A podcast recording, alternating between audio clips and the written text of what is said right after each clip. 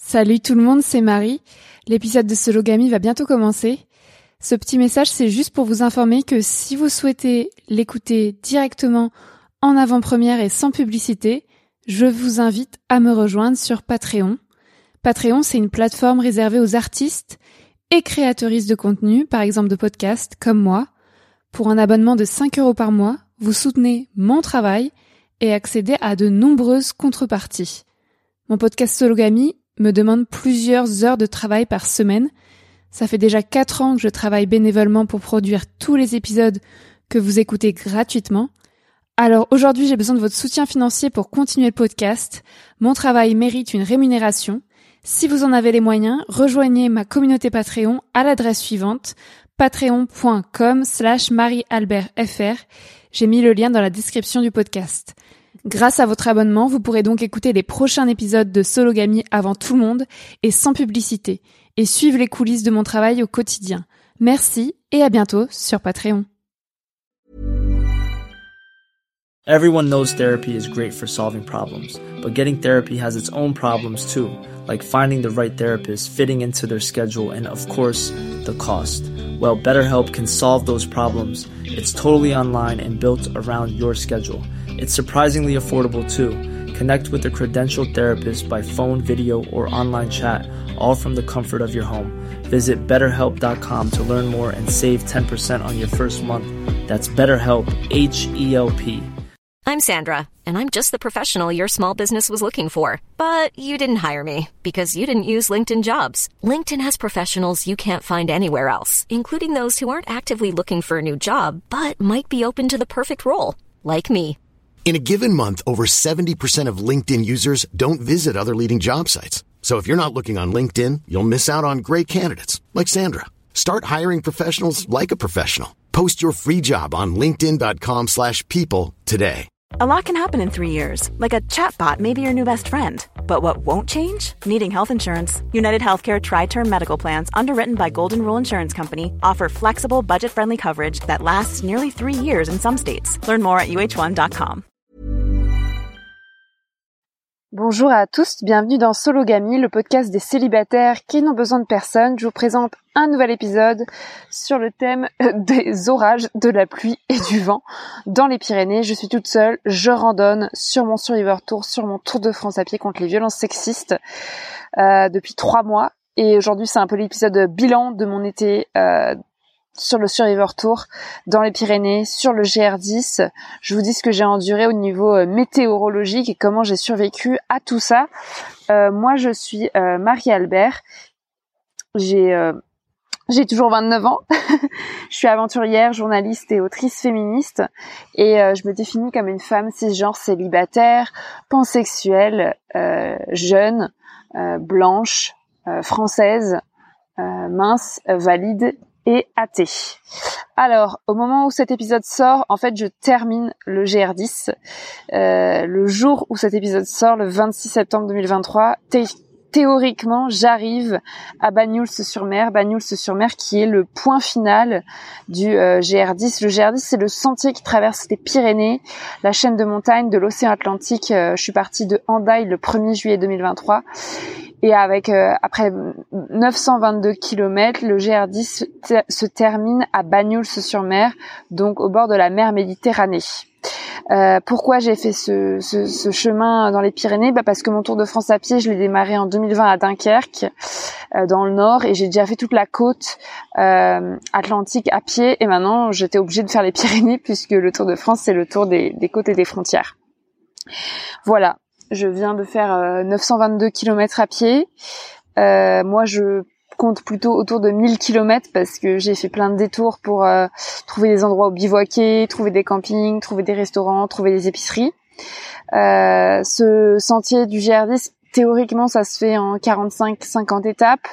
Moi, j'ai plutôt fait environ 68 étapes parce que je fais des petites étapes et ça m'a pris trois mois parce que j'ai fait aussi une vingtaine de jours de pause sur ces 68. Euh...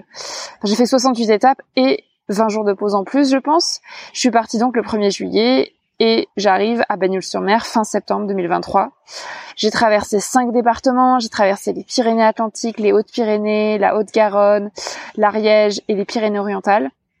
Et euh, au 26 septembre 2023, donc le jour où sort cet épisode, je peux dire que j'ai marché déjà 235 jours depuis le début de mon Survivor Tour à Dunkerque en 2020 et que j'ai fait à peu près 4150 kilomètres depuis Dunkerque, donc, depuis la frontière belge.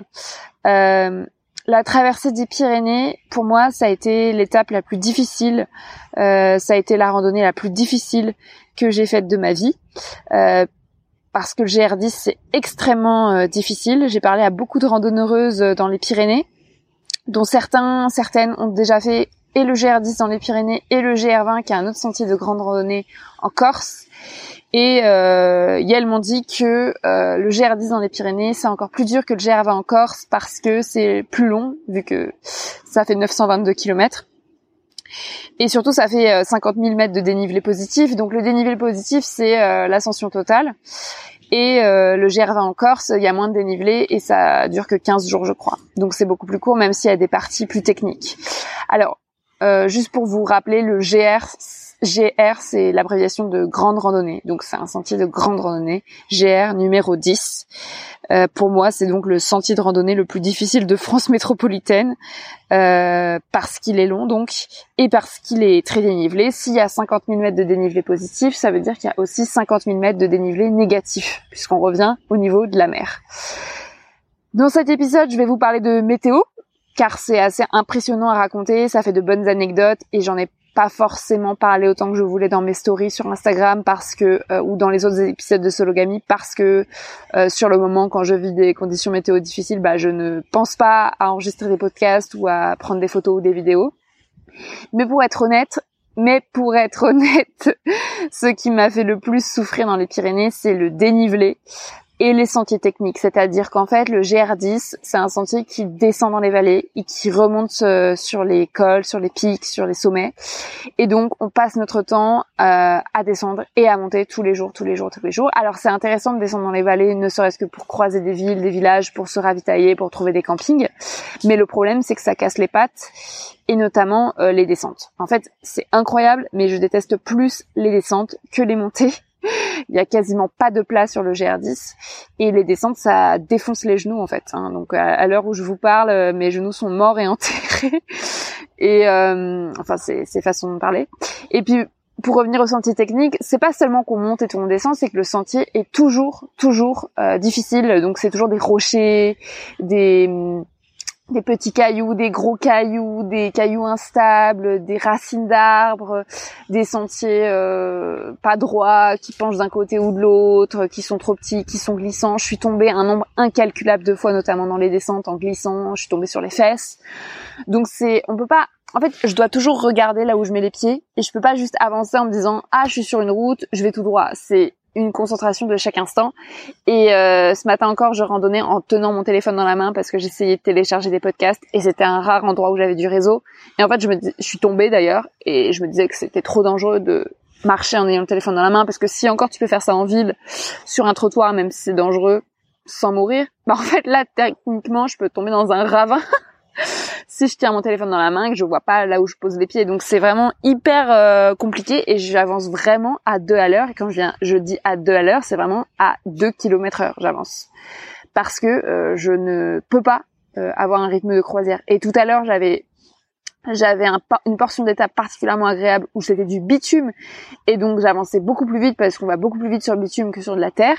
Et en plus c'était pas plat mais c'était descendant légèrement descendant. Donc en fait je pouvais juste tracer sur du bitume. Et j'ai trop kiffé quoi. Et je suis allée à fond. Et les gens sur les gens les randonneuses en général me disent ah non du bitume j'aime pas ça et moi je suis en mode mais enfin le GR10, il y a quasiment pas de bitume. Les rares portions de bitume, moi, j'adore, quoi. Pour une fois, je peux faire du 4 km heure, du 5 km heure. Tout à l'heure, j'allais à 6 km heure. Enfin, c'était exceptionnel avec mes bâtons de marche. Et donc, je kiffe parce que le reste du temps, je suis juste en train d'aller à 2 à l'heure et c'est, c'est un peu déprimant. Au moment où j'enregistre cet épisode, précisément pour vous donner un aperçu, je suis au bord d'une rivière, sous, dans une forêt. Voilà. J'aime bien vous donner les petits coulisses à chaque fois. Et non, je n'ai pas rencontré d'ours. sniff dans les Pyrénées. Il faut savoir que d'après un podcast, d'après un spécialiste que j'ai écouté dans un podcast, on a à peu près, j'ai à peu près une chance sur un million de tomber sur un ours dans les Pyrénées. C'est comme gagner au loto parce que euh, bah il y en a pas beaucoup et qu'ils évitent les humains et surtout euh, bah ils évitent le GR10 parce qu'ils savent qu'il y a du monde quoi. J'ai pas vu d'isards non plus. Les isards c'est des chamois des Pyrénées. Il n'y a pas de chamois dans les Pyrénées. Ça s'appelle des isards. Mais j'ai vu beaucoup. De... J'ai vu quelques. Ah, il y a une portion où j'ai vu beaucoup de marmottes. De marmottes.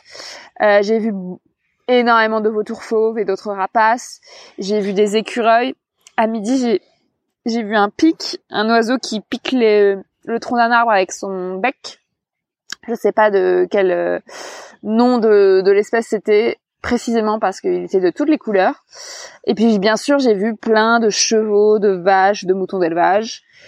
Une fois, j'ai aussi vu parce qu'il y a beaucoup de pâturage dans les Pyrénées. Et une fois, j'ai vu aussi une biche en bivouac dans une forêt et une autre fois, j'ai vu un chevreuil dans une forêt. Ben ça, c'est moins exceptionnel parce qu'on peut aussi en voir hors des Pyrénées. Pour revenir à la météo, je voudrais vous raconter quatre anecdotes. Donc euh, la première, ça s'est passé à Cauterets. Euh, Cauterets, c'est une ville dans les Hautes-Pyrénées. Et en fait, j'étais, c'était au mois de juillet, donc c'est, je vous raconte chronologiquement les, anecdotes en rapport avec la météo. Donc j'étais euh, au camping à Cauterets et euh, je me pose, je monte ma tente, je prends ma douche et là, il commence à pleuvoir. Et euh, je sors de la douche, je vais sous ma tente, et là, énorme orage, genre pluie torrentielle, tonnerre, éclair et tout, pendant 3-4 heures. Et en fait, ma tente, je l'avais jamais testée dans des conditions pareilles, donc je me demandais si elle pouvait tenir vraiment euh, bah, le choc. Et, euh, et la réponse est non. puisqu'au bout de 3-4 heures, il y avait de l'eau qui rentrait par les côtés, enfin qui rentrait, c'est-à-dire qu'en fait la toile de tente était imbibée d'eau, même si a priori elle est imperméable. Au bout de 3-4 heures depuis torrentiel, elle était imbibée d'eau, donc l'eau elle commençait à rentrer euh, par par l'intérieur en fait, hein, euh, et donc à mouiller mes autres affaires. Heureusement j'ai des sacs étanches et tout, mais si ça s'était pas arrêté, je sais pas comment j'aurais fait pour dormir. Parce que dormir quand tu sais que potentiellement tu vas te réveiller, ton sac de couchage sera imbibé d'eau et mon sac de couchage il est pas fait pour être imbibé d'eau vu que c'est du duvet, c'est du canard, c'est des plumes de canard, c'est pas du tout pratique à sécher. Et surtout dormir quand euh, il y a la pluie euh, torrentielle, euh, c'est impossible au niveau du bruit. Donc j'étais vraiment pas bien. Je me sentais vraiment pas bien du tout. Et puis finalement, au bout de 3-4 heures, ça s'est arrêté et j'ai dormi. Et puis le fait que j'étais au camping, je me suis dit bon, euh, euh, au pire du pire, enfin voilà, je savais que les gens autour de moi ils vivaient exactement la même chose, euh, les autres gens qui étaient dans leur tente. Et puis je sais qu'au bout de, au pire on pouvait s'abriter à un autre endroit du camping dans, dans du dur dans des bâtiments. Donc j'étais pas euh, spécialement inquiète, mais je me suis dit en fait si ça m'arrive en montagne, parce qu'il y a un peu ce, ce, ce cette peur d'avoir un orage quand on est en altitude, sur un pic ou quoi, ou dans un, sur un col, parce qu'on peut prendre la foudre. Donc je j'aurais pas été du tout rassurée si ça m'était arrivé en haute montagne ou que au milieu de la nuit, euh, je suis toute seule au milieu de nulle part et là je me prends un énorme orage sur la gueule. Franchement, j'aurais pas été bien. Donc voilà, ça c'était ma petite euh, mon petit échauffement à Cauterets. Deuxième anecdote que je voulais vous raconter, c'était euh, euh, en Ariège, donc un mois plus tard, au mois d'août. Je crois même que c'était euh, début septembre, peut-être. Non, c'était peut-être fin août. Fin août, ouais. J'étais à Aulus-les-Bains, c'est une ville en Ariège, un village, et donc j'avais passé deux nuits dans un dans un gîte, enfin dans un appart hôtel parce que euh, je savais qu'il allait pleuvoir et c'était mes deux jours de pause donc euh, enfin mes deux nuits de pause. Donc j'avais bien eu le flair de prendre un, un toit sachant que je me paye un toit environ une fois par mois. Le reste du temps je dors sous ma tente toute seule. Euh, puisque mon tour de France à pied contre les violences sexistes, le but c'est de me réapproprier l'espace public en tant que femme seule et de me défendre face aux potentielles violences que je pourrais subir en utilisant l'autodéfense féministe, CF tous les épisodes précédents de Sologamy. Et donc euh, à Aulus-les-Bains, un matin, je dois repartir tout simplement parce que ouh, une petite euh, tique qui essayait de me piquer. Bref. Donc à Aulus-les-Bains, le matin, je devais repartir et il pleuvait non-stop et je savais que toute la journée il allait pleuvoir et que je devais monter, je sais plus, à 2000 mètres d'altitude et qu'on était à 1000 mètres d'altitude et donc toute la journée je devrais monter sous la flotte. Et c'était déprimant et plutôt que de rester à l'appart hôtel, je suis partie. donc là je pars et en fait je vais à la poste pour poster, pour envoyer un truc. Et euh, la meuf de la poste, en voyant partir sur la pluie, me dit mais attendez, euh, il pleut, vous voulez pas des sacs poubelles pour vous protéger? Donc elle commence à découper un sac poubelle pour l'enrouler autour de mes pieds. Comme ça, je pourrais garder les pieds au sec dans mon dans mes chaussures. J'avais jamais testé cette technique des sacs poubelles autour des chaussettes. Et du coup, je repars euh, sous la flotte, je commence à monter. Bon, déjà, je me perds parce qu'en fait, je regardais pas les signes, les balises sur les arbres. Donc finalement, j'arrive à retrouver le GR10, le GR10, oui.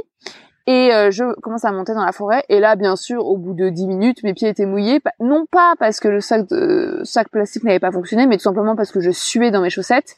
Et d'avoir un sac plastique autour des pieds, c'est absolument stupide, puisqu'en fait, du coup, ma sueur ne peut pas s'échapper. Et donc, j'avais les pieds mouillés. Et puis après, au bout d'un moment, j'ai eu les pieds tellement mouillés que c'est pas deux pauvres morceaux de plastique qui allaient empêcher quoi que ce soit.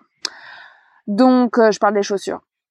Et donc, je commence à monter. Et là, au bout d'une demi-heure, trois quarts d'heure, je vois arriver dans l'autre sens euh, des meufs que j'avais croisées euh, à l'appart-hôtel, enfin à l'hôtel. Et elles étaient arrivées la veille. Elles étaient hyper motivées. Je crois qu'elles s'appelaient Joël et Delphine, un truc comme ça. Et elle m'avait dit, je leur avais dit, mais vous savez, demain il pleut et tout. Et elle m'avait dit, non, mais tranquille, ils annoncent pas tant de pluie que ça et tout. Je t'en bah si. Et en fait, c'était leur premier jour parce qu'elles faisaient par étapes le GR10. Du coup, le matin, elles étaient motivées et tout, elles partent avant moi. Et là, je les recroise et elles marchent dans l'autre sens avec un type. Un type, euh, je sais pas, d'une soixantaine d'années. Et euh, elles me disent, oui, euh, il y a un torrent, on peut pas le traverser, donc on fait demi-tour pour rejoindre la route et passer par la route. Et là, je me dis, pardon. Et là, je comprends qu'en fait, il pleut tellement depuis trois jours que, en fait, les rivières, petites rivières qu'on traverse sur le GR10, encore parfois c'est assez acrobatique, sur des petits rochers et tout. Bah en fait, il pleut non-stop depuis trois jours, donc les petits, ruisseaux, les petites rivières sont devenus des torrents. Et apparemment, Joël et Delphine, elles avaient essayé de lancer un caillou dans la rivière pour voir si c'était dangereux de traverser à pied. Au pire, elles se seraient mouillées les pieds et tout. Et en fait, le caillou, il a, il, a, il a, il a fait juste ça. Il a rebondi dans le torrent et il a dévalé le torrent. Donc elles se sont dit bon, c'est pas très prudent. Et donc elles ont fait demi-tour, mais pendant longtemps elles ont fait demi-tour. Et puis après elles ont rencontré un mec qui s'appelle Hervé, donc à qui elles ont raconté ça. Et donc je me mets à suivre la petite troupe de trois personnes pour retourner à la route. Donc moi ça va, ça faisait pas un trop gros détour, mais ça faisait quand même un détour. Fallait faire demi-tour. Ensuite on arrive à la route et donc il pleuvait euh, des cordes. Hein. Donc là, on était mouillé, mais c'était plus seulement les, chaussures, si tu veux. Là, je commençais à être mouillée, euh, malgré mon poncho. Enfin, je veux dire, euh, le poncho, euh, ça faisait une heure que j'étais sous une pluie battante. Enfin, je commençais à être mouillée de partout. Mais bon, ma priorité, c'était de garder le, sac au sec sous le poncho. J'espérais qu'il garde le sac au sec. Et donc, on arrive à la route et on commence à prendre la route. Et là, on regarde là, sur la carte et on se dit, mais en fait, il y a plein d'autres torrents sur le GR10 et on peut pas rester sur la route euh, tant, tant que ça parce que euh, elle, fait des gros détours et elle va pas du tout là où on va. Et donc enfin c'était un enfer. Donc au bout de cinq minutes il y a un gars qui passe en stop et Joël et Delphine se jettent littéralement sur la voiture pour euh, faire du non il y a un gars qui passe en voiture et Joël et Delphine se jettent littéralement sur la voiture pour faire du stop. Et il se trouve que c'est un gars que j'ai vu deux trois jours deux jours avant quand je faisais mon étape. Et déjà sous la pluie et il me dit euh, ah mais ça fait deux jours que je te cherche. Il calcule à peine Delphine et Joël. Il me parle à moi. Ouais, ça fait deux jours que je te cherche. Il a genre 60 ans. Il me dit oui, je voulais, je veux t'aider. Euh, je t'ai cherché partout. Je t'invite à, à, mon anniversaire. Enfin bref, trop flippant le gars. Il me, il me dit monte dans ma voiture et tout. J'étais en mode bah non. Enfin c'est elle qui veut faire du stop, pas moi. Et donc j'essaie de l'éviter et tout. Il me dit ah on va plus loin, on va déjeuner plus loin. Tu nous rejoins et tout. J'étais en mode ouais bien sûr. Trop flippant le gars. Et donc elle monte avec ce gars bizarre. Et donc elle part en stop au col. Donc ça les avance. Sauf que moi je voulais pas faire du stop parce que j'étais en mode bah on va reprendre le GR plus loin, c'est pas grave. J'étais pas encore en mode faire du stop, tu vois. Et puis je regarde ma carte, je parle avec Hervé et là on se rend compte que c'est impossible de rejoindre le GR parce qu'il y a trop de torrents et tout. Donc le plus euh, le plus euh, le plus simple c'est de faire du stop pour aller au col avec euh, la voiture de quelqu'un parce que euh, ça fera un détour, mais euh, on sera dans la voiture, donc on s'en fout. Donc là, on attend parce qu'il n'y avait pas beaucoup de voitures sur cette route. Au bout d'un moment, il y a une voiture qui arrive. On fait du, pareil, je me jette littéralement sur la voiture. les deux personnes qui étaient dedans nous conduisent gentiment au col. Et avec Hervé, on arrive au col. Et là, pas de traces de Delphine et Joël. Donc on trouve ça bizarre. Et on se dit, moi je me dis, mais le gars est tellement chelou, j'espère qu'il leur est rien arrivé avec lui. Mais bon, elles étaient deux, elles étaient, euh, elles avaient l'air vraiment très débrouillardes. Et donc avec Hervé, on commence à monter bah, à demi mètre d'altitude parce que là c'était juste un petit col. Et il pleuvait, il pleuvait. Et en fait, le, le sentier, c'était devenu des petits ruisseaux. et c'est pas seulement qu'il pleuvait, c'est qu'en fait, plus on montait, plus il faisait froid.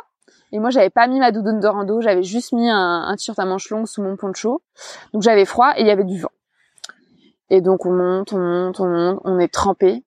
Je pouvais même pas m'arrêter pour pisser. Genre une fois, je me suis accroupie pour pisser, mais mais vraiment, j'ai pas enlevé mon sac, j'ai pas, je me suis pas essuyée. Enfin vraiment, c'était l'enfer. Et j'avais tellement froid et dès que je m'arrêtais pour boire ou pour manger, c'était horrible. Donc on a tracé, on a tracé, on a tracé. Et il y avait tellement de vent, à un moment on était sur une crête, on était hyper haut, enfin c'était tellement dangereux, on a failli tomber plusieurs fois et tout. Mais on était tous les deux, donc on se faisait des blagues et on, on, se soutenait l'un l'autre. Et donc on a passé le, le col ou le sommet à 1900 mètres d'altitude, je crois que c'était ça. C'était au niveau euh, de Bassiès, des étangs de Bassiès en Ariège. Et après, euh, en fait, on devait aller à un... Enfin, en gros, c'était que 10 km à faire, mais c'était tellement horrible. Et je me suis dit, bah là, je peux pas bivouaquer ce soir. Donc, euh, on savait qu'il y avait un refuge qui s'appelle le refuge de Bassiès. Et moi, je pensais qu'au refuge, je me disais, on va au refuge, on va au refuge, on va au refuge, on va pouvoir s'abriter parce qu'il pleuvait toujours. Et en fait, le problème principal, parce qu'après la pluie, elle s'est un peu calmée. Donc, j'avais toujours froid. Mais le problème principal, c'est que le chemin est devenu bah, un lac, des rivières. Donc, en fait, c'est comme si on marchait dans un étang, dans des lacs, dans des rivières. Et euh, Hervé, le mec avec qui j'étais, il essayait de contourner l'eau quand il pouvait, mais moi, j'en avais plus rien à foutre. Donc je marchais en plein milieu, tu vois, de l'eau. J'en avais rien à faire. De toute façon, le chemin était imbibé d'eau en fait, et ça coulait. Et sauf qu'après, on a attaqué la descente jusqu'au refuge. Donc c'était cool, on voyait le refuge, c'était motivant. Mais en fait, c'était dangereux parce que la descente, bah, c'était le ruisseau, quoi, sur tous les chemins. Donc on pouvait glisser dans l'eau et tout. Oh là là, quel enfer Et j'avais tellement froid à ce point-là. Et donc je me suis mise à chanter. Et j'ai tracé Hervé, je suis arrivée avant lui au refuge et tout, j'ai tracé. Franchement, c'était horrible cette journée. Horrible. Et donc on arrive au refuge. Et moi, je, dans ma tête, je me suis dit, oh, refuge, les gens vont m'accueillir en, en, en hurrah, vont me féliciter tout d'avoir survécu à ça. J'arrive au refuge, personne. On rentre dans le refuge, personne. Euh, pas de lumière, pas de chauffage, rien c'était ouvert et tout. On pénètre dans, je pénètre dans la salle principale et là, la gardienne du refuge arrive, pas très sympa et tout. Et je commence à lui demander si je peux rester là, si elle a la place. Elle me dit bah oui, tout le monde a annulé. En gros, personne, euh, tous les gens qui avaient réservé pour dormir là ont annulé puisque personne n'a voulu faire l'étape. Et notamment, elle nous dit, parce qu'après Hervé est arrivé, et elle nous dit parce qu'on demande des nouvelles de Joël et Delphine qui devaient être au refuge avec nous quoi. Et elle nous dit oui, elles ont appelé, elles, font pas l'étape, elles sont allées à la ville d'à côté en stop, euh, voilà elles viennent pas. Et donc là, je me suis dit, bon, elles sont en vie, elles ont pas fait l'étape, ok. Mais je rappelle quand même que la veille, elles étaient ultra motivées, tu vois. Donc je suis en mode, ok, d'accord, tranquille. et donc j'étais toute seule avec euh, Hervé dans ce refuge ultra glauque. Donc on avait un dortoir pour nous tout seuls, mais en fait, il y avait pas d'électricité, il y avait pas de chauffage, il faisait genre euh, entre 15 et 18 degrés, enfin, il faisait vraiment pas chaud. Peut-être 19, allez et on pouvait pas sécher les affaires parce que le poêle était éteint, le groupe électrogène était éteint. La meuf, elle nous dit oui, on devait avoir la livraison de gaz par hélicoptère aujourd'hui, mais vu la météo, c'est repoussé d'une semaine, donc on peut pas allumer le poêle et tout, on peut pas consommer trop de gaz. Donc j'étais mode ok. Les douches chaudes, c'est 3 ou 4, c'est 4 euros pour 3 minutes d'eau chaude. Après, l'eau redevient froide. Donc vraiment, je suis arrivée au plus de passer, j'ai fait ah ok. donc j'ai pris ma douche parce qu'en fait j'étais mes, mes, mes vêtements étaient trempés donc j'étais obligée de prendre une douche chaude et de me changer immédiatement donc euh, normalement on, a, on, aurait dû attendre 3 heures pour prendre les douches et pour avoir accès aux toilettes mais gentiment elle nous a ouvert les sanitaires à 15 heures au lieu de 17 donc j'ai pu prendre une douche chaude de 3 minutes hein. je peux te dire que c'est rapide hein. je me suis pas lavé les cheveux Et après, euh, je me suis changée et en fait, moi, j'avais des affaires sèches et puis après, je me suis mise dans mon sac de couchage. Enfin, ça allait. Sauf que Hervé, lui, il avait gardé sa doudoune de randonnée en marchant. Et c'était bien parce que du coup, quand il marchait, il avait moins froid que moi. Sauf que du coup, après le soir, il avait pas d'affaire de rechange tellement. Et donc, il a remis sa doudoune mouillée le soir et, ou alors, il est, sinon, il était en t-shirt. Enfin, il se pelait les couilles dans le, dans le refuge alors que moi, j'avais ma doudoune de randonnée sèche. Donc vraiment, j'étais bien, même si j'ai pas vraiment réussi à me réchauffer non plus. Et donc, j'ai mangé tout, on a mangé, euh, plusieurs fois. Et puis après, on s'est couché. Et franchement, la meuf, la gardienne du refuge, j'étais pas ultra sympa. Et, euh, et voilà. On a dormi euh, dans le dans le dans le dortoir euh, non chauffé, sans lumière, sans rien. Mais c'était bien. Le seul problème, c'est qu'en fait, à un moment, je demande à Hervé, parce que j'étais pas encore allée dans le dortoir, je lui demande, mais Hervé, il y a des lumières dans le dortoir? Parce que je voulais savoir si je devais prendre ma lampe frontale ou pas. Et il me dit, oui, oui, il y a des lumières, parce que c'était le moment où elle avait allumé, la gardienne du refuge avait allumé les, avait mis en route le groupe électrogène, donc il y avait des lumières dans le refuge. Mais bon, je voulais vérifier s'il y avait un interrupteur dans la dans la dans le dortoir avant d'y aller, avant pour savoir si je devais prendre ma lampe frontale. Il me dit oui oui, il y a un interrupteur et tout. J'arrive dans la chambre, je vois rien, j'étais dans le noir.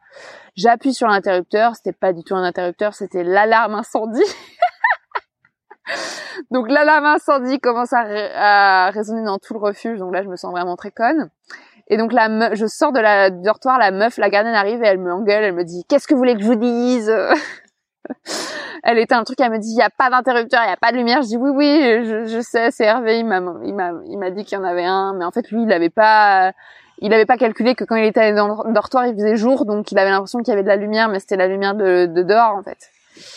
Donc voilà, super. Donc après, je retourne dans le dortoir avec ma lampe frontale et voilà, fin de l'histoire. Donc le lendemain, je suis repartie, euh, il pleuvait pas, euh, tout s'est bien passé. Mais c'était la deuxième anecdote, le sentier devient torrent. Troisième anecdote, alors là, c'est ça, c'est pépite aussi. Donc, euh, je sais pas, deux semaines ou deux semaines plus tard, je suis euh, toujours en Ariège, cette fois au niveau du refuge du Rul, et euh, j'arrive donc journée euh, assez physique euh, sur des crêtes et tout, pas mal de dénivelé, mais euh, bonne humeur, motivée et tout. J'arrive au refuge du Rul et là, faut, faut dire que à part la fois où j'avais dormi au refuge de Bassiès, j'ai jamais dormi dans un refuge quoi. J'ai toujours dormi à côté et tout en bivouac. Donc j'arrive au refuge du Rul, il faisait super beau et tout, un peu de vent, tranquille. Et là, je m'étais déjà fait des potes sur la route et tout, et je demande si je peux dîner là le soir. il me dit oui, oui, il y a entrée, plat, fromage, dessert. Et je me dis, j'ai jamais pris les repas du soir dans les refuges parce que c'est hors de prix. Mais vraiment, là, j'avais tellement faim. Je dis, ah, je peux bien me faire un repas en refuge de tout l'été. Donc c'était genre euh, 21 euros. Et euh, donc je dis, ah oui, je vais prendre le repas est-ce que je peux planter ma tente à un endroit? Il me dit oui, euh, euh, plante ta tente à tel endroit. Il m'indique, euh, le gardien du refuge, il m'a dit qu'un un spot super où il a bivouaqué avec sa meuf quelques jours auparavant, où c'est à côté d'un cours d'eau, c'est au calme, il y aura personne qui me dérangera et tout, super vue sur les montagnes et tout. Je vais planter ma tente, tranquille, je me mets en pyjama, je me prépare, et puis après je reviens au refuge, c'était 19h, l'heure du repas. Donc on dîne avec les autres randonneuses, trop cool, je rencontre deux deux euh, randonneuses britanniques anglaises qui s'appellent Safia et Ingrid qui font pas le gerdis mais qui font le tour des monts des monts Dax Dax les Thermes, le tour des monts Dax les Thermes. Donc elles font quelques jours de rando et tout. Je parle avec d'autres randonneurs euh, allemands et puis d'autres randonneuses euh, français et tout. On passe un super dîner. Je me pète le bide avec la bouffe. Et puis à la fin, bah je, bah, je dis bonne nuit, je vais, euh, je vais, euh, je retourne à ma tente. Et en fait, devant le refuge, il y a un autre mec qui a planté sa tente parce que en gros c'est un randonneur allemand et il a peur d'avoir le Covid. Du coup, il veut pas contaminer les autres. Ça, tu vois, il y a, que les mecs allemands pour avoir ce genre de, pensée puisque les Français, ils en ont rien à foutre de contaminer les autres. Et donc, euh, il a planté sa tente dehors pour pas intoxiquer les gars qui dorment dans son dortoir. Et il est un peu inquiet au niveau du vent, parce qu'il y a pas mal de vent. il me dit, oui, le vent, là, t'es pas inquiète et tout pour la nuit. Je dis, oh non, t'inquiète. Le vent, la nuit, il se tarit en général de ma longue expérience de randonnée.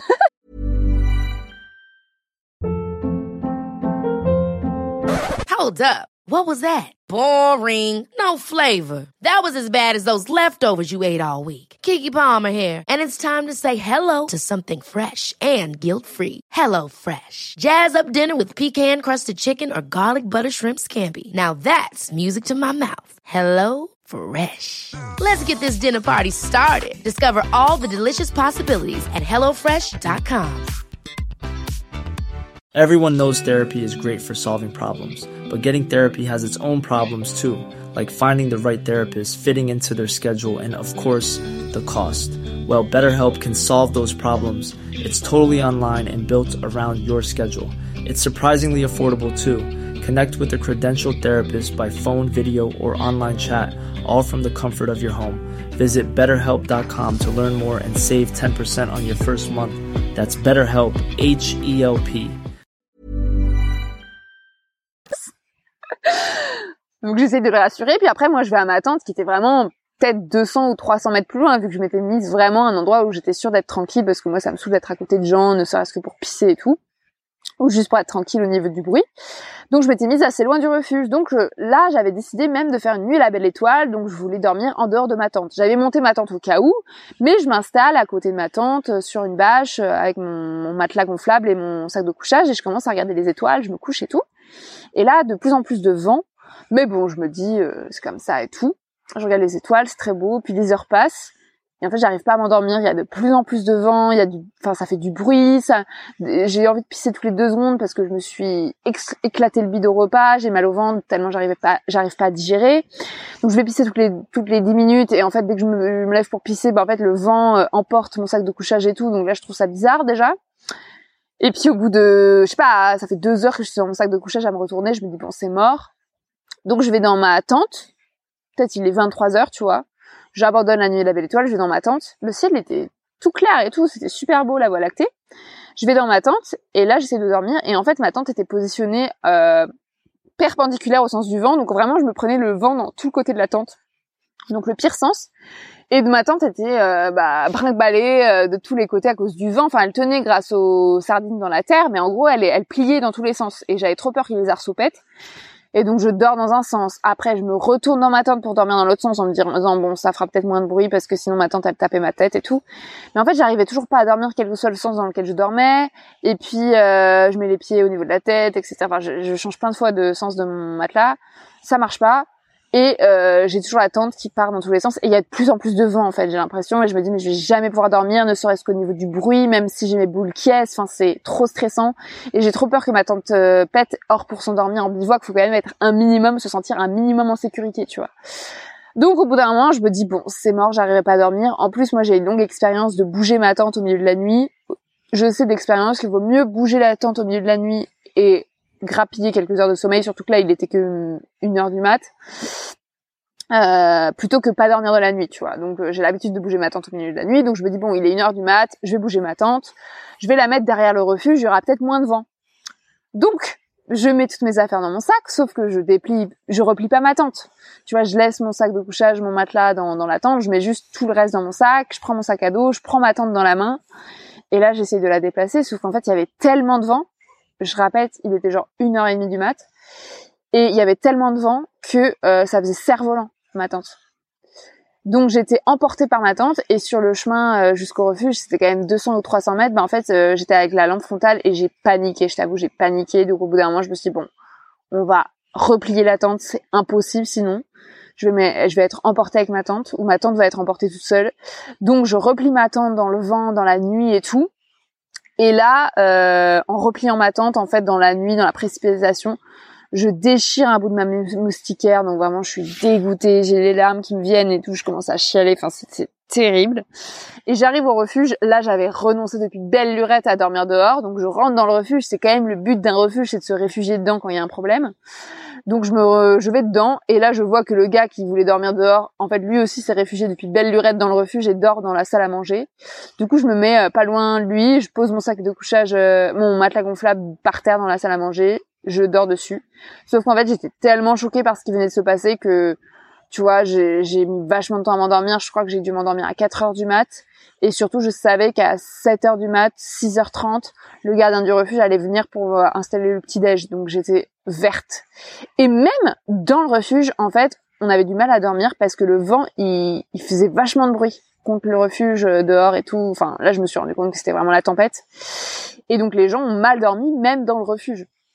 Et donc ça n'a pas loupé. Trois heures plus tard, tout le monde se réveille, arrive au petit déj, tout le monde a mal dormi, mais moi pire que les autres. Tout le monde me voit en mode alors Marie, ça va? On s'est inquiété pour toi. Je dis ouais ouais, je me suis rapatriée à une heure et demie du mat. Et donc là j'étais éclatée. Moi pour savoir, je dors en moyenne 9, 10, 11 heures par nuit dans la vie de tous les jours. Donc quand j'ai moins de 8 heures de sommeil, je suis un zombie. Euh, donc là j'étais un zombie, donc euh, je fais mes trucs, euh, tu vois, je me lève. ça servait à rien de continuer à dormir. J'étais dans la salle à manger, il faisait plein de jours et puis j'avais pas payé pour dormir dans le refuge, donc de toute façon il fallait que je me barre. gentiment, le gardien du refuge m'a rien fait payer. Et puis je fais ma toilette vite fait. Je m'étais même pas lavé la veille, hein, rien du tout. Je, fais, je me lave les dents, je fais mon sac, je recouds la moustiquaire de ma de ma tante qui était pas c'était assez petit le trou et tout. Je recouds, je refais mon sac et là, je me rends compte que deux randonneuses qui étaient parties euh, une demi-heure avant sont revenues. ils avaient commencé à faire l'étape qu'on devait faire jusqu'à Mérins-les-Valles et ils sont revenus. Et là, je dis, qu'est-ce que vous faites là? Ils me disent, ah bah, il y avait trop de vent, on est revenus. on a fait demi-tour et je me dis, pardon? Ah, parce que non seulement ça a gâché ma nuit, mais en fait, il y a toujours du vent et on peut pas faire l'étape. Et elle me dit, la meuf, non, mais tu peux la faire, c'est juste qu'il y a trop, enfin, ça fait peur, quoi. Ok. Et donc, ils me disent qu'ils vont repartir plus tard. Ok. Donc moi, euh, avec Ingrid et Safia, donc les deux randonneuses anglaises, on se motive à partir parce qu'elles prenaient un peu le même chemin que moi au début. Enfin, sur l'étape, c'était un peu le même chemin que moi. Donc on part, elles avaient même pas de bâton de marche, elles partent devant moi, moi je marche un peu derrière. Et avec mes bâtons de marche, j'essaie de venir. Et en fait, il y avait tellement de vent qu'on menaçait de s'envoler à tout moment et surtout qu'on marchait sur un chemin qui montait à un col à 2400 mètres d'altitude. Donc, en fait, on était souvent proche de, de ravins, quoi. Euh, à flanc de falaise, à flanc de, de, de montagne et tout. Et donc, on manque de tomber un nombre incalculable de fois. Moi, je suis tombée une fois d'ailleurs. Et euh, surtout à chaque bourrasque, on, tu vois, on essaie de s'équilibrer, on s'arrête de marcher, on attend que la bourrasque passe. Enfin, au bout d'un moment, on avait acquis une, expertise des bourrasques assez impressionnante. Et donc, on marche des heures, des heures, des heures comme ça jusqu'au col à 2400 mètres. À 2400 mètres, on fait des photos. Enfin, c'était assez marrant. Impossible, tu sais, de mettre, euh, par exemple, la casquette, quoi. Fallait vraiment s'accrocher à tous ses vêtements. Et donc on s'arrête pas. Et puis euh, finalement après on redescend, toujours du vent. Et puis la descente terrible, terrible, terrible. Et en fait ce qui m'a vraiment fait plaisir dans cette euh, histoire euh, au niveau sororité, c'est que les meufs, bah j'étais un peu plus rapide que moi au début. Et donc je leur dis non mais partez devant, moi je marche moins vite que vous. Et elles m'ont dit mais c'est mort, on se sépare pas, on va ralentir pour toi, on c'est trop dangereux et tout, on reste ensemble, ça nous rassure. Et donc on était vraiment solidaires les unes les autres. Et à la fin de l'étape, Ingrid elle était un peu derrière parce que dans la descente elle avait plus de mal que nous. Et bah tu vois euh, on l'a attendu. Et à un autre moment de l'étape, c'était Safia qui avait des difficultés à trouver les balises et le chemin. Bah nous, avec Ingrid, on a retrouvé le chemin on a attendu Safia pour qu'elle nous rejoigne. En fait, vraiment, on est on est on est resté hyper solidaire alors que moi je les connaissais pas la veille quoi et ça m'a fait trop plaisir et c'était trop agréable alors que c'était une étape horrible et quand on est arrivé en bas on était trop fiers de nous après elles sont parties à bivouaquer un étang à côté mais je les ai revus le lendemain à Mérins-les-Valles et ça m'a trop fait plaisir et je les ai revus encore le surlendemain d'ailleurs. Et après je les ai perdus de vue mais euh, elles étaient trop sympas quoi. J'ai adoré. Donc voilà, c'était euh, la troisième anecdote. Vent en bivouac à côté du refuge du Rul. Ça c'était hashtag bourrasque euh, compliqué.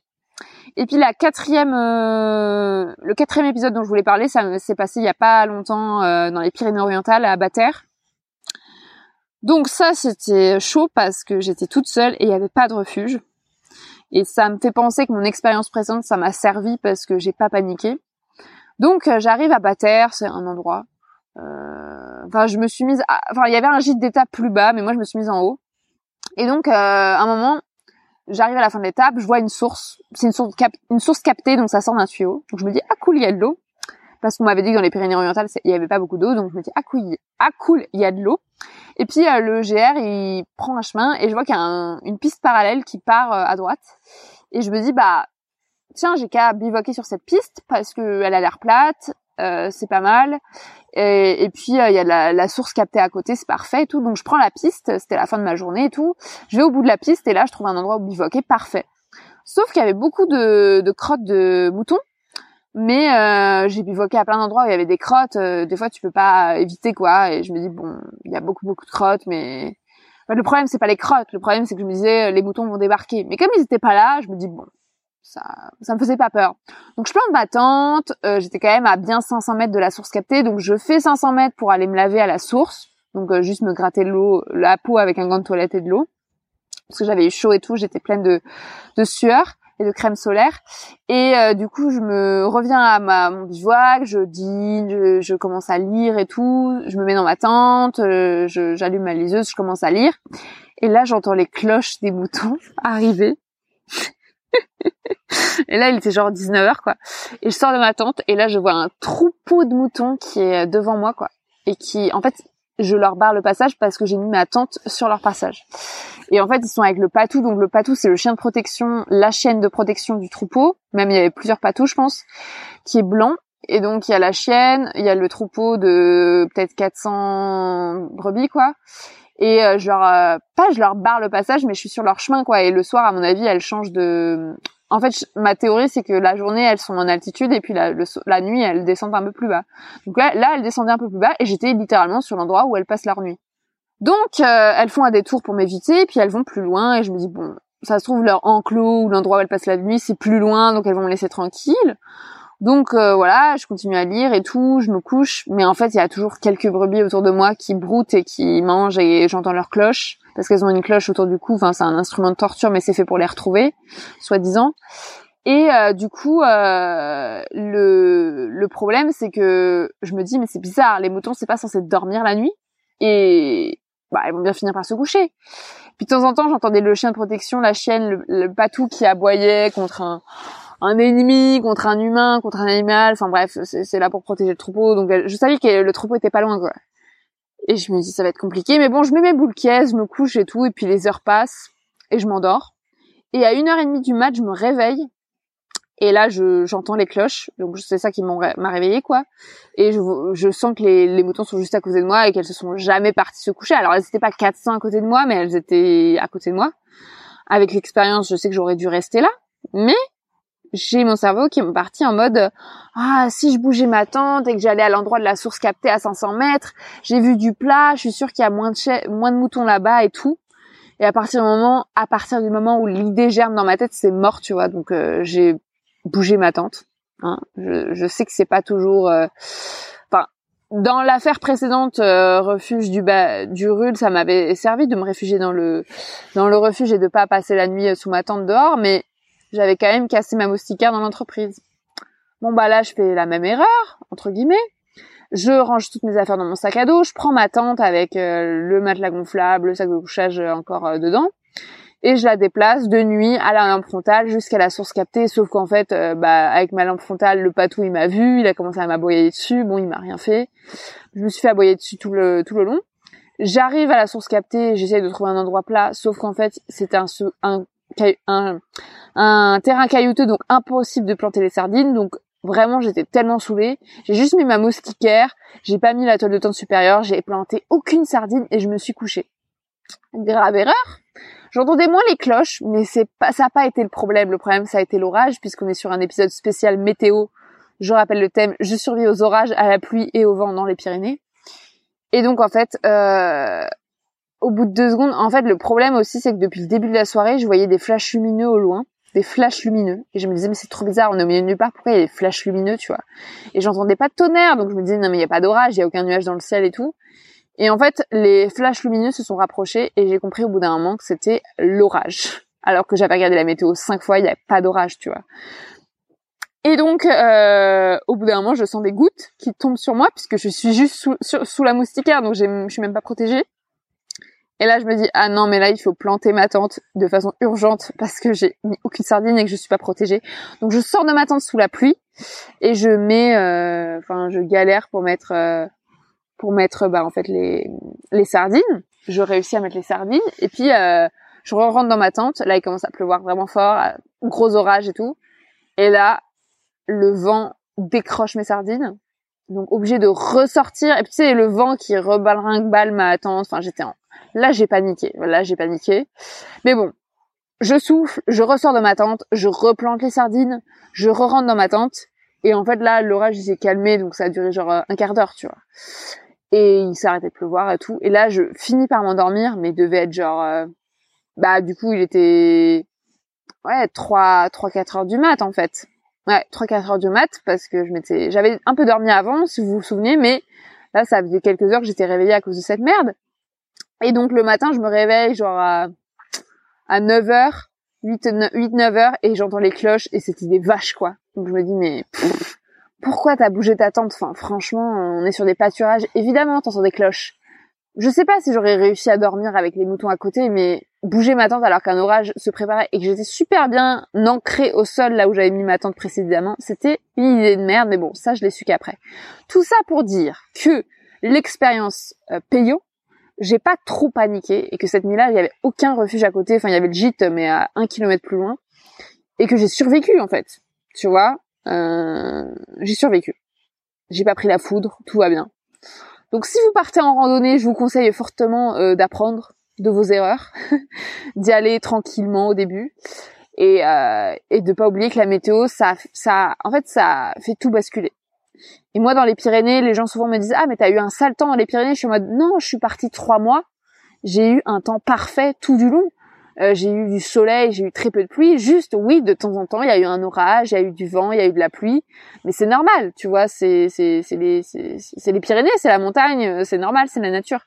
Et euh, ça peut gâcher une nuit, mais après, je sais que je fais des pauses au camping et que du coup, bah cette fameuse nuit là, la dernière à Bataire, bah après le lendemain, je savais que j'allais au camping, donc j'ai tracé jusqu'au camping. Ça a été hyper dur la journée parce qu'il faisait très chaud et je suis arrivée au camping dans un sale état, j'étais épuisée parce que j'avais pas assez dormi et tout. Mais voilà, je me suis reposée au camping et puis voilà, maintenant je vais beaucoup mieux. Mais euh, mais voilà, il faut, enfin, la météo c'est vraiment compliqué et ça peut ça peut rendre tout impossible. Enfin, il y a des gens qui abandonnent des randonnées à cause de la météo, hein, enfin, vraiment. Moi, j'ai toujours eu beaucoup de chance en randonnée, mais c'est vrai que j'ai coutume de dire qu'un jour de pluie ça va, mais à partir de deux jours de pluie c'est plus possible. Parce que quand je sais que toutes mes affaires sont mouillées, euh, ma, ma tante et tout, que je vais devoir replanter la tente sous la pluie le soir. Enfin, c'est déprimant. Vraiment, c'est déprimant. Euh, que mon poncho ne me protège plus. Enfin, c'est déprimant. Donc, euh, un jour de pluie, ça va, mais deux, non. Je parle de pluie continue. Hein. La pluie continue. J'ai eu ça, d'ailleurs, les deux premiers jours dans les Pyrénées, je vous ai pas raconté. Je suis arrivée dans les Pyrénées 1er juillet, 2 juillet. J'ai pas raconté parce que c'est tellement loin que j'ai un peu oublié, mais les deux premiers jours, j'ai eu que de la pluie. Et ça a été très compliqué, surtout que je découvrais le dénivelé des Pyrénées. Et euh, je me suis payé un camping au bout de deux jours, alors normalement j'attends trois jours. Mais j'étais au bout de ma vie, quoi. Je me suis, j'ai, j'ai je crois que j'ai pleuré. J'avais envie de pleurer en tout cas. Au deuxième jour, j'avais envie de pleurer, alors que j'ai pas pleuré une seule fois en trois mois. Mais euh, au deuxième jour, j'avais envie de pleurer. Euh, je dis pas que c'est un problème de pleurer. Hein. Je dis juste que je pleure en rando quand vraiment les choses sont extrêmes. Ah si, j'ai pleuré l'autre jour quand j'ai cassé ma moustiquaire. Mais bon, c'était trois, lames, quoi. Et donc, euh, punaise, il fait déjà nuit, 18h30, faut que je me magne le cul. Pardon. Et donc, euh, tout ça pour dire que les deux premiers jours, j'ai eu beaucoup de pluie et que ça m'a déprimé. Mais après, ça a été, en fait. Et, euh, et j'ai pu faire sécher mes affaires. Et le, la pluie, ça a un effet sur le moral, mais terrible, quoi. Ça, ça me fait perdre tout espoir, alors que c'est juste de l'eau et que ça va bien finir par s'arrêter. Mais quand on est dehors, on sait jamais, en fait, et c'est déprimant t'as froid, t'es humide, tu peux rien faire sécher, c'est, c'est, tu, dois rester dans ta tente, c'est, pénible. Je compte donc deux nuits gâchées sur 90 et deux étapes très dangereuses. Euh, sur 68, ça passe. Mais je voulais aussi vous parler, euh, je veux aussi vous parler de la canicule parce que globalement j'ai eu du beau temps, comme je disais, et même euh, trop beau temps puisque hashtag réchauffement climatique. Je déteste la chaleur, euh, mais j'ai eu la canicule comme à peu près tout le monde en France cet été. au mois d'août. Donc ce que j'ai fait quand il a fait très chaud, c'est que je me levais à 5 ou 6 heures du matin pour marcher de bonne heure. Encore aujourd'hui, ils annonçaient qu'il allait faire 27 degrés là où j'allais. Donc je me suis levée à 6 heures du matin, ça n'a servi à rien puisqu'il n'a pas du tout fait 27 degrés, mais globalement, je me rappelle euh, dans les Hautes-Pyrénées de mes réveils à 5 heures du matin. ça, c'est un délire. Euh, de plier mes affaires dans, la nuit, de partir à la lampe frontale, de regarder le lever du soleil, c'est très beau. Mais euh, du coup, le soir, je suis éclatée et je m'endors à 20 heures et c'est dur parce que moi j'aime pas me lever tôt, tôt le matin, mais pas trop le choix. Et puis ce que je faisais, c'est ce que j'ai fait pendant trois mois, c'est que je me suis baignée euh, dans les lacs, dans les rivières, euh, dans les torrents, dans les étangs pour me rafraîchir et me laver. Une fois, je me suis même, j'avais tellement chaud, je suis arrivée à un endroit, il y avait pas de lac, pas de rivière. Je me suis baignée dans l'abreuvoir. il y avait un abreuvoir pour les animaux. mais de la taille d'une baignoire, tu vois. Mais quand même, le fond était plein de vases ou de je sais pas quoi, de plantes. Et je me suis baignée là-dedans. C'était incroyable, incroyable. En plus, je crois que j'avais mes règles et tout. Ah là là, j'ai vidé ma cup et tout. C'était un délire. Ma coupe menstruelle. Et puis là, ce soir, au moment où j'enregistre cet épisode, je suis pas encore à Bagnols-sur-Mer. Vous l'écouterez, je serai à Bagnols, mais au moment où j'enregistre pas encore. Et donc je suis à côté d'une rivière, je vais me gratter la peau avec mon, gant de toilette alors que j'ai froid. Ça va être un énorme plaisir. Mais franchement, ça fait du bien de, mettre mon pyjama pas trop dégueulasse. Voilà. Et puis je voulais aussi raconter un dernier petit événement. J'ai aussi rencontré le presque gel euh, dans la réserve naturelle du Néouviel, c'est dans les Hautes-Pyrénées, donc au milieu euh, du GR10. Euh, au niveau du lac d'Omar, j'ai eu très froid Il y a eu plusieurs nuits où les températures sont descendues proches de zéro. Il a neigé à d'autres endroits, ça a été très compliqué. J'ai un sac de couchage qui normalement descend jusqu'à moins 15 degrés, température confort, sauf qu'en fait les sacs de couchage sont faits et testés sur les hommes cisgenres. Euh, cisgenre, ça veut dire qu'il s'identifie au genre qui lui a été attribué à la naissance. Et donc ces sacs de couchage ne sont absolument pas adaptés, euh, par exemple, aux femmes. Et euh, moi, je suis grande, donc ça va, mais euh, je n'ai pas du tout la même rétention de chaleur qu'un homme, malheureusement. Euh, ma circulation sanguine fait que j'ai toujours froid ou chaud. Et un sac de couchage, si t'es une meuf, euh, genre euh, le conseil c'est de prendre 5 degrés de différence. Donc par exemple, s'ils te disent sur l'étiquette que c'est un moins 15 degrés, bah pour moi ça va être un moins 10 degrés. Pour moi, je pense même un moins 5. Euh, je sais qu'à partir de des températures en dessous de zéro, euh, je vais avoir du mal à dormir dedans. Donc moins 15 degrés, je suis en mode euh, de qui vous moquez-vous? Puisque j'ai eu des nuits euh, proches de zéro et ça a été compliqué de, bien dormir. Et euh, j'ai tout essayé, dormir à poil, dormir tout habillé, mettre des vêtements techniques, vous inquiétez pas. Euh, c'est juste compliqué quand il fait froid, parce que je suis très très frileuse. Et en plus, moi j'aime bien dormir sur le côté, et le sac de couchage c'est fait pour dormir sur le dos.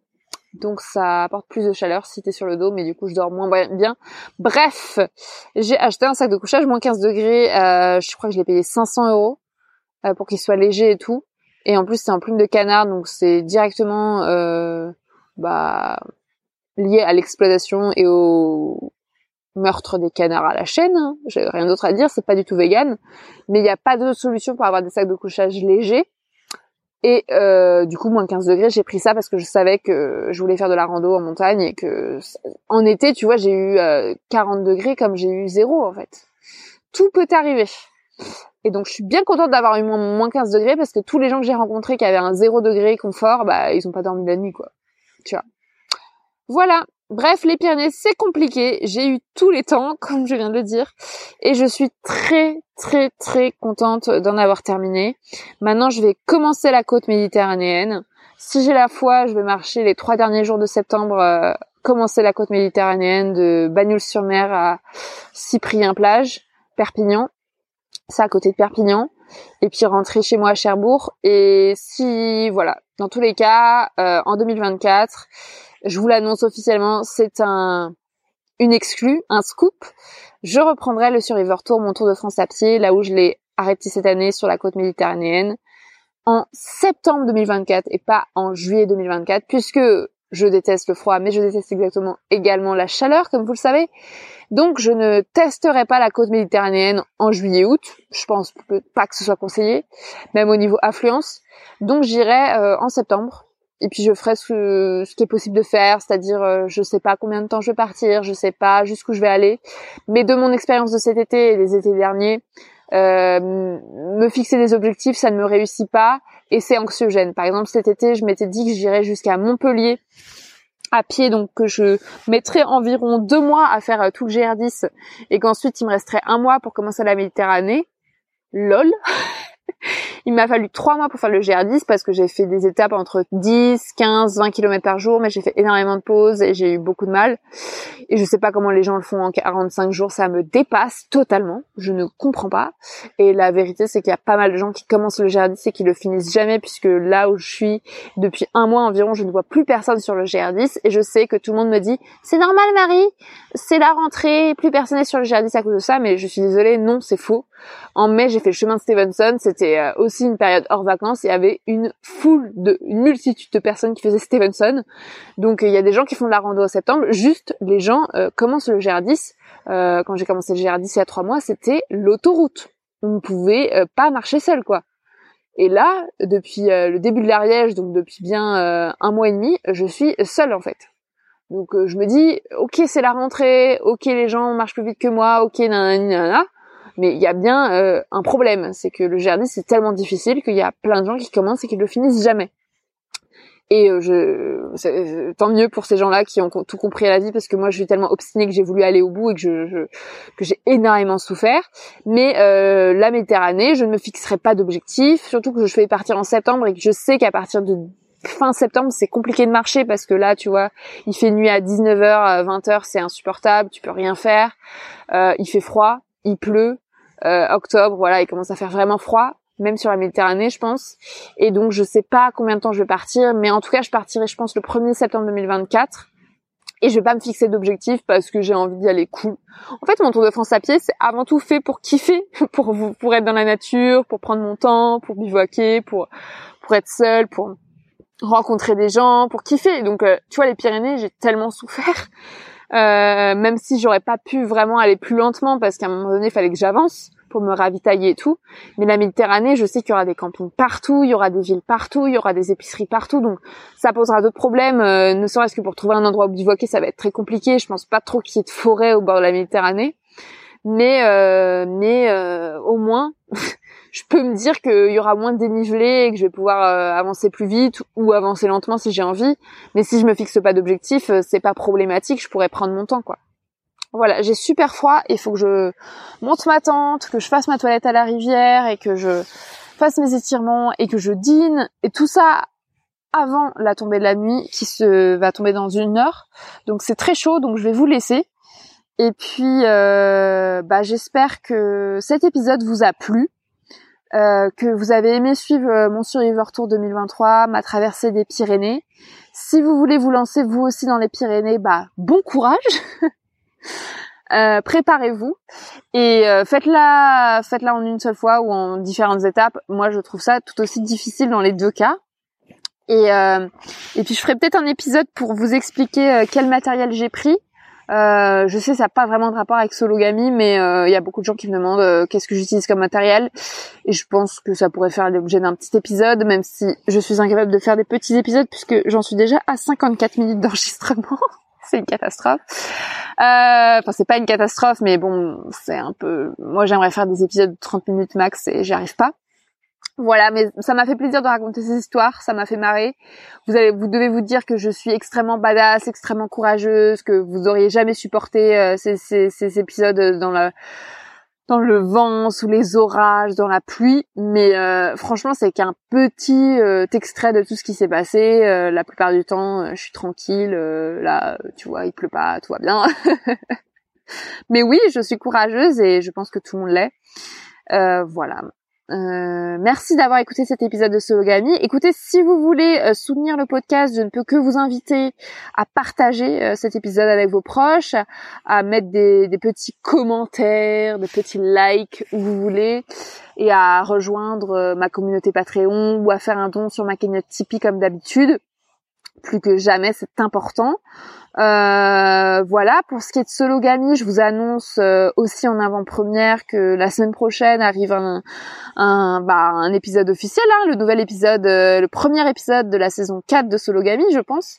Ce sera avec Elisa Rojas, qui est une militante handicapée anti-validisme, qui s'appelle, bah, donc Elisa Rojas, j'ai déjà dit, qui est avocate aussi, euh, et qui m'a fait l'honneur de, de, me donner une interview il y a quelques mois. Donc je la publie euh, début octobre. C'est sur le sujet euh, célibat et handicap et c'est passionnant. Donc j'ai très hâte de vous la faire écouter. Et euh, Sologami va reprendre voilà toutes les semaines comme c'est le nouveau rythme avec des épisodes soit avec des invités pour parler de sujets en rapport avec le célibat, soit toute seule pour parler de mon expérience du célibat. Et puis l'été prochain, euh, bah, le Survivor Tour, euh, il y aura encore des épisodes euh, en immersion avec moi. Voilà, voilà. Et puis toujours les rediffusions. N'hésitez pas à écouter les épisodes qui vous intéressent parmi les rediffusions. Voilà, merci beaucoup. je vous embrasse si c'est consenti. Et puis je vous dis à la semaine prochaine.